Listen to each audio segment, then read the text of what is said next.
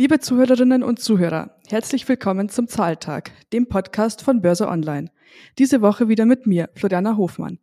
Ich bin Digitalchefin von börseonline.de und wir sind heute hier mit der Folge, die wir eigentlich schon vor zwei Wochen aufnehmen wollten, nämlich mit meiner Kollegin Annika Kintscher. Sie ist Social Media Managerin und damit auch für all unsere Social Media Kanäle zuständig. Und genau darüber sprechen wir heute auch, über Social Media Aktien. Liebe Annika, herzlich willkommen im Podcast Zahltag. Ja, liebe Floriana, schön, dass ich heute dabei sein darf. Äh, ich freue mich auch, dass es diese Woche Gott sei Dank geklappt hat. Und ja, ich freue mich noch viel mehr, dass wir über mein Lieblingsthema sprechen können, über Social Media. Neben den klassischen Quartalszahlen und Aktieneinschätzungen habe ich auch so ein paar Zahlen und Fakten mitgebracht, die vielleicht die einen oder der andere noch nicht kennen wenn wir wollen, können wir auch gerne so ein bisschen über unsere Social-Media-Kanäle sprechen. Ja, das machen wir gerne. Ähm, fangen wir doch an mal mit Meta. Das ist der größte Social-Media-Konzern, der umfasst Facebook, Instagram und WhatsApp. Also Meta hat ungefähr 2,9 Milliarden Nutzer weltweit und in Deutschland sind ungefähr 32 Millionen Nutzer monatlich aktiv. Das ist echt Wahnsinn. Immerhin fast drei Milliarden weltweit, wenn man sich überlegt, dass es auf der Welt insgesamt acht Milliarden Menschen ungefähr gibt. Das ist ja schon, schon echt erstaunlich. Anfang Februar hat dann Meta ja mit ziemlich schlechten Zahlen geschockt. Die Aktie ist ziemlich abgestürzt. Ja, genau. Äh, zu den Q4-Zahlen ist die Aktie um ganzes 26 Prozent eingebrochen. Es war einfach so, dass die Prognose nicht überzeugen konnte. Und die Analysten hatten Meta viel, viel mehr zugetraut. Und genau wegen diesen, in Anführungszeichen, schlechten Nutzerzahlen in Q4 ist die Aktie dann total abgestürzt. Und diese Zahl ging nämlich von täglich aktiven Nutzern und Nutzerinnen von 1,93 auf 1,92 Milliarden zurück. Genau, das klingt ja erstmal nicht so viel, aber wenn man sich das mal überlegt, das sind ja 10 Millionen weniger. Ja. Vor allem hatten die, das habe ich ja auch gelesen, ähm, mit einem Wachstum gerechnet und, und dann einen Rückgang zu melden, das ist halt dann schon, schon schwach, ja. Besonders viel Gegenwind kriegt Meta ja von der Datenschutzseite. Apple hat da seinen Datenschutz vor einiger Zeit ziemlich verschärft und Alphabet bzw. Android plant das jetzt ab 2024 ja auch. Ja, genau. Also das liebe Datenschutzthema, das kennt man auf Social Media oder auch als Social Media Managerin echt, echt stark. Und ich kann euch da wirklich ein Lied von singen. Und ja, aber es wird dir wahrscheinlich ähnlich gehen mit der Website. Ja, genau. Also verbringt man echt Stunden und Stunden damit. Ja, jetzt wollen wir zurück zu, der, zu dem Datenschutzthema. Also Apple hat hier eben Maßnahmen für mehr Privatsphäre äh, geschaffen. Und das bedeutet, App-Anbieter wie Facebook oder Instagram müssen jetzt die Nutzer und Nutzerinnen fragen, ob ihre Daten für Werbezwecke äh, weitergegeben werden. Und ja, kann man sich ja vorstellen, viele iPhone-Kunden haben das abgelehnt.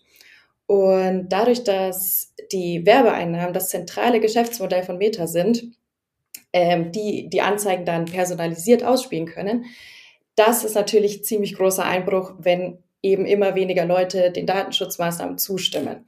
Und ja, da können auch schon die ein oder anderen Werbeanzeigen rausfallen und vor allem die Einnahmen für Meta. Ähm, ich habe auch gelesen, dass so ähnliche Maßnahmen bei Apples iPhone Meta nach eigenen Angaben im laufenden Jahr ungefähr 10 Milliarden Dollar gekostet haben ja, es, ist, es sind wahnsinnig große Summen, wenn man über Facebook oder halt über Meta spricht. Genau, aber nicht nur Datenschutz ist, äh, ist ein Problem, sondern auch die Konkurrenz wie zum Beispiel TikTok. Kannst du vielleicht mal kurz erklären, was denn der Unterschied zwischen TikTok und Instagram ist? Ja, man kann praktisch sagen, TikTok ist das hippere Instagram und spricht nochmal eine viel, viel jüngere Zielgruppe an. Also der große Unterschied zwischen den beiden Plattformen ist, statt auf Bildern, die man auf Instagram hochlädt, lädt man bei TikTok selbst gedrehte Videos hoch. Also so Kurzclips, die dann mit Musik untermalt sind, wo, zu denen man tanzt oder so Lip-Singing betreibt. Also so hat das Ganze mal angefangen. Aber mittlerweile ist das eine wirklich große Social-Media-Plattform, wo man so gut wie alles findet. Also beispielsweise auch Finanztipps. Und mit Reels, so heißen die Kurzclips auf Instagram, hat Meta dann versucht, TikTok Konkurrenz zu machen. Erst vergangene Woche kam dann die Meldung, dass Meta jetzt auch Reels für Facebook einführen mag, und zwar auf der ganzen Welt. Und ich zitiere jetzt hier mal den Meta-Chef Mark Zuckerberg. Im vergangenen Quartal wäre Facebook kaum mehr gewachsen und die Hauptursache wäre hier TikTok gewesen. Wahnsinn. Der sieht TikTok wirklich als stärkste Konkurrenz und er hat gemeint, dass die Handhabung von Reels auf Facebook auch noch mal ein bisschen leichter werden soll. Also da können wir wirklich gespannt sein, was sich Mark Zuckerberg und sein Team da ausgedacht haben. Ja, das ist ja echt spannend. Was halten wir denn jetzt von der Meta-Aktie? Ja, also seit den Q4-Zahlen und auch jetzt in der angespannten Marktlage fällt die Aktie. Seit Jahresanfang sind hier fast 40 Prozent Verlust verbucht worden. Und ja, die Aktie notiert so tief wie vor der Corona-Rallye im April 2020. Ich würde sagen, ein Einstieg drängt sich derzeit nicht gerade auf und ich würde eher mal abwarten. Genau, jetzt haben wir ja schon ein paar Mal über TikTok gesprochen. Lass uns doch mal noch einen kurzen Blick auf die TikTok-Mutter ByteDance werfen. Also ByteDance ist die Mutter von TikTok und mal vielleicht kurz eingeworfen, auf der Plattform sind wir auch vertreten mit Börse Online. Und wenn ihr Lust habt, könnt ihr uns da gerne folgen. Wir haben da tatsächlich erst, ich glaube, zehn Follower und Followerinnen. Also wir suchen da noch Leute, die uns folgen. Und genau, TikTok wurde 2012 in, in Peking gegründet, ist also ein äh, chinesisches Unternehmen und ist, wie gesagt, der stärkste Konkurrent von Meta derzeit. Genau, und das liegt eben in, an dem Geschäftsmodell von TikTok, weil die App nämlich eine, eine Marktnische besetzt, in die Meta selbst gerne vorstoßen würde, nämlich in die der kurzen Online-Videos. Da ist TikTok einfach der, der größte Player. Und wie du es ja jetzt auch schon gesagt hast, äh, Mark Zuckerberg sieht da Meta einfach auf diesem Feld den, den größten Verfolger und ja, musste einfach noch viel mehr machen. Die, die Reels, die stecken auch noch ein bisschen in den Kinderschuhen. Genau, also TikTok ist halt auch einfach eine riesige Plattform mittlerweile. Da haben wir über eine Milliarde aktive Nutzer weltweit und das ist schon eine ordentliche mhm. Hausnummer. Und auch ByteDance hat den Umsatz wirklich massiv steigern können. Ich nenne da jetzt nur mal eine Zahl. Die hatten letztes Jahr einen Umsatz von 58 Milliarden Dollar gemacht. Das ist schon ordentlich. Ja, total. Und vor allem, man sagt natürlich, dass die Umsätze weiter steigen dürften. Genau, an diesen attraktiven Wachstumsraten kann ich als Investorin oder als Investor ja noch nicht wirklich teilhaben. Nee, äh, das geht noch nicht, weil ByteDance oder TikTok nicht an der Börse notiert ist. Äh, das war zwar mal angedacht, also 2021 wollte ByteDance an die Börse gehen. Im Juli kam dann aber die Absage. Der ByteDance-Gründer Zhang Yiming, ich hoffe, ich spreche den Herrn richtig aus, entschied sich letztendlich gegen den IPO. Der Grund, das hört man so, sind die Bedenken seitens der chinesischen Regierung. Ja, das ist natürlich super, super schade, weil das Interesse an der TikTok und einer ByteDance-Aktie ist wirklich hoch. Ähm, und vor allem spannende Zahl, Wall Street Journal hat in der letzten Finanzierungsrunde im Dezember 2020 ByteDance oder besser gesagt TikTok mit 180 Milliarden US-Dollar bewertet.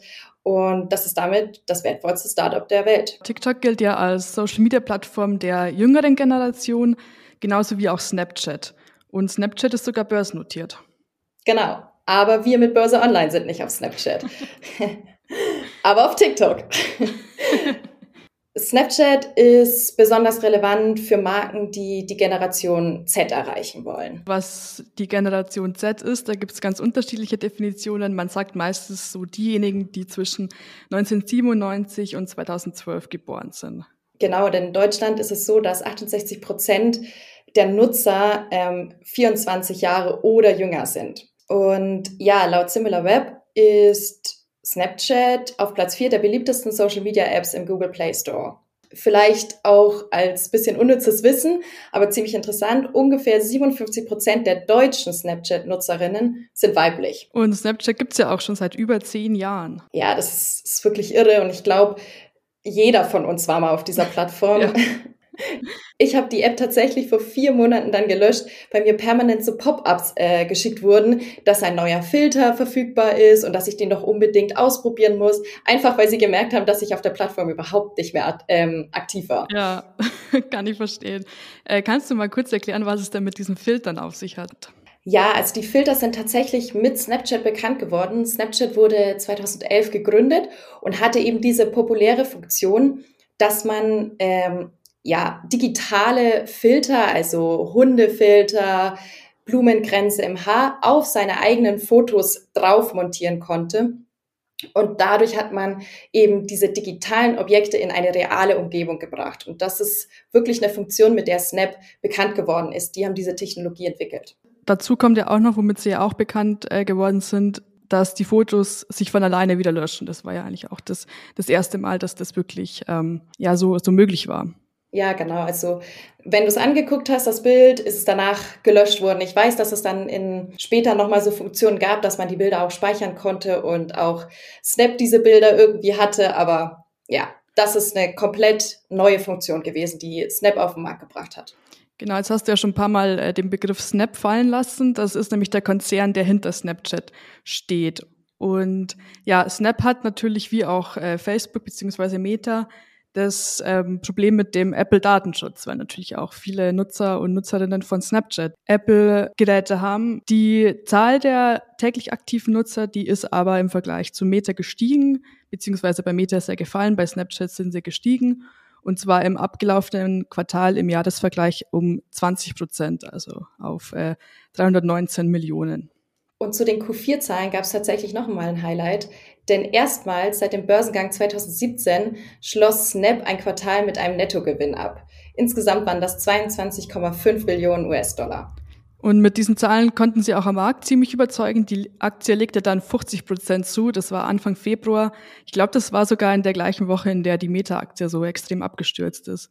Ja. Also schon, schon erstaunlich.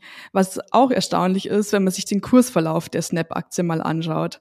Denn zunächst äh, ging es jetzt ziemlich stark nach unten vom Ausgabepreis bei 26 Euro äh, bis auf 4 Euro im Dezember 2018. Und mit der Corona-Krise hat der Kurs dann wieder richtig Fahrt aufgenommen. Im Oktober vergangenen Jahres ging es dann wieder hoch bis auf 70 Euro. Mit dem jüngsten Tech-Crash äh, jetzt wieder nach unten. Momentan sind wir bei rund 33 Euro. Ja, also man kann wirklich sagen, hier haben einige Menschen richtig viel Geld verbrannt. Ja, oder auch richtig viel gewonnen. Also je ja. nachdem. Ja, das stimmt. Äh, wir empfehlen die Snap-Aktie tatsächlich gerade zum Kauf. Und das führen wir zurück, da, dass wir das erste Mal eben einen positiven Nettogewinn hatten. Und ebenfalls auf Kaufen steht bei uns die Twitter-Aktie. Man muss vielleicht noch kurz eine Sache zu dem ähm, Thema mit den Kaufempfehlungen sagen. Ähm, wir haben also zurzeit ein extrem angespanntes äh, Umfeld an der Börse, ausgelöst auch durch den Ukraine-Krieg. Deshalb sind diese Kaufempfehlungen, die wir jetzt hier aussprechen oder auch auf der Webseite schreiben, immer mit dem Hintergedanken ähm, versehen, dass wir das Unternehmen eigentlich zum Kauf empfehlen, weil wir es als gutes Unternehmen sehen, aber wir jetzt vielleicht auch eher mal sagen, man kann vielleicht noch ein bisschen abwarten, bis sich vielleicht die, ja. ähm, die Lage ein bisschen beruhigt hat. Ja, genau. Also man kann auch über die Snap-Aktie zum Beispiel sagen, dass wir da eher mutige Anleger und Anlegerinnen dazu raten würden, ja, wie ihr gerade schon gehört habt, Floriana hat es erzählt, die Aktie geht mal steil rauf und mal steil bergab. Genau, aber jetzt, äh, lass uns doch mal kurz über Twitter sprechen. Twitter ist ja ein richtiges Urgestein unter den Social-Media-Konzernen. Ja, tatsächlich äh, 2006 gegründet. Und ja, man kann schon sagen, Twitter hat eine richtige, ja, Marktgewalt. Genau, also ich sage hier nur Elon Musk. In der vorletzten Folge von unserem äh, Podcast Zahltag habe ich da ja auch drüber gesprochen, wie ähm, einzelne Tweets von zum Beispiel Elon Musk Kurse von, von Bitcoin zum Beispiel bewegen. Ja, das war, das war wirklich eine gute Folge. Äh, klare Hörempfehlung von mir an der Stelle.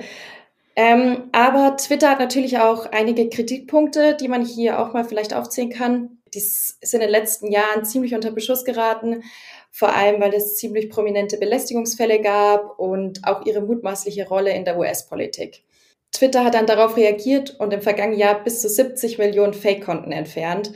Und ja, einer von den entfernten Accounts war Donald Trump. Der wurde ja auch nach seinen zahlreichen Tweets dann irgendwann von der Plattform gelöscht. Als er dann nicht mehr im Amt war. Ja. Äh, hier vielleicht spannend, über die Zielgruppe zu sprechen wie wir heute schon ein paar Mal gesagt haben, Instagram, Snapchat, TikTok ist ja eher für die jüngere Generation. Und auf Twitter sind die meisten User zwischen 35 und 63 Jahren alt. Tatsächlich ist die Twitter-Userschaft vorwiegend männlich. Äh, nur 30 Prozent davon sind Frauen. Und in Deutschland ist es sogar noch ein bisschen weniger. Bei jedem vierten Twitter-Nutzer handelt es sich tatsächlich in Deutschland um eine Führungskraft.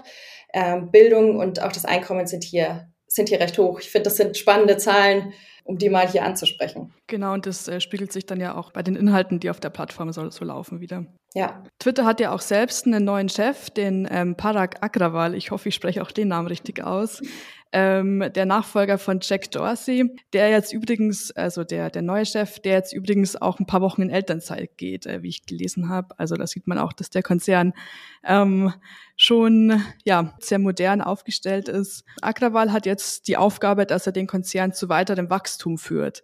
Mhm. Denn ähm, der Hedgefonds Elliott Management hat, ähm, hat es eben investiert und hat ziemlich großen Druck auf den Ex-Chef Dorsey ausgewirkt, ähm, in dessen Zug er dann auch äh, zurückgetreten ist. Der Grund ist, die Twitter-Aktie einfach hinter den starken anderen US-Tech-Werten zurückgeblieben ist von der Performance, also von der Amazon-Aktie oder von der Apple-Aktie mhm. oder auch äh, bis zu dem Kurssturz von der Meta-Aktie. Dem will Twitter jetzt ein bisschen entgegenwirken und sie haben äh, kürzlich bekannt gegeben, dass sie jetzt ein 4 Milliarden Dollar schweres Aktienrückkaufprogramm starten. Wahnsinn. Ja, ähm, Börse Online ist auch auf Twitter, also auch da gerne folgen. Außerdem sind wir eben nicht nur auf Facebook und Instagram, worüber wir vorhin auch gesprochen haben, sondern auch auf LinkedIn und YouTube. Über LinkedIn und YouTube haben wir jetzt nicht gesprochen. LinkedIn gehört zu Microsoft und YouTube zu Alphabet. Das wäre vielleicht mal ein gutes Thema für eine weitere Folge. Genau. vielen Dank dir auf jeden Fall für die ausführlichen Infos und ja, vielen Dank, dass du im Zahltag zu Gast warst. Ja, ich danke auch. Liebe Zuhörerinnen und Zuhörer, das war eine neue Folge von Zahltag, dem Podcast von Börse Online. Ich hoffe, euch hat die Folge gefallen. Wir freuen uns auf euer Feedback unter express.börseonline.de oder auf unseren Social Media Kanälen auf Instagram, Facebook, LinkedIn und Twitter. Am 25. März erscheint die nächste Folge von Zahltag. Bis dahin alles Gute, viel Erfolg an der Börse und bleibt gesund.